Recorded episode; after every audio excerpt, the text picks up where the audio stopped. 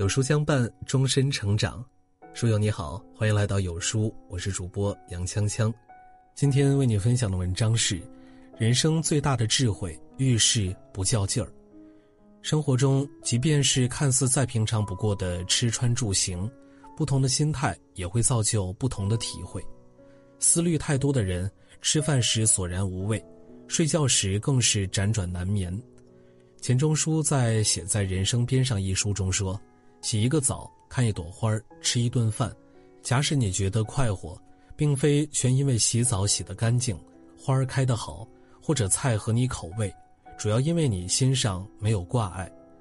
看似简单的每一件事儿，却也务必需要带着一颗平常心去践行。周国平说：“野心倘若能下降成平常心，也就上升成了慧心。智慧的人都懂得遇事不较劲儿。”在曼德拉总统就职典礼上，曼德拉竟邀请当年曾虐待过他的三名狱卒观礼。他说，那段牢狱岁月使他学会了控制情绪，也学会处理苦难带来的痛苦，并在众目睽睽之下，起立表达对三名狱卒的敬意。当你迈出通往自由的监狱大门时，若不能把悲痛与怨恨留在身后，那么你仍在狱中。伟大的灵魂因为宽恕而拥有自由的心。人生就像是一场漫长的旅行，不管我们到达什么阶段，如果背负太多的心理负担，只会让我们疲累和紧张，无法从容的行走和呼吸。尝试慢慢放下，带着轻盈重新出发，穿过荆棘后的征途，温暖且光明。人生路上总有我们较不完的劲儿。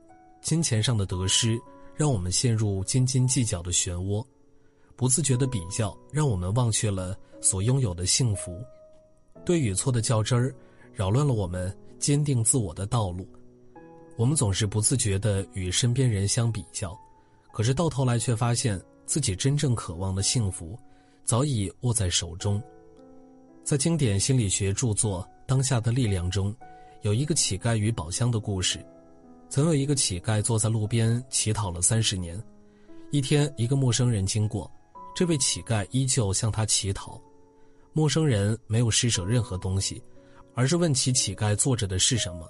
乞丐说：“只是一个什么也都没有的旧箱子罢了。”陌生人继续说：“你打开过箱子吗？”乞丐摇了摇头。直到陌生人坚持让乞丐打开箱子，奇迹发生了，箱子里竟然装满了金子。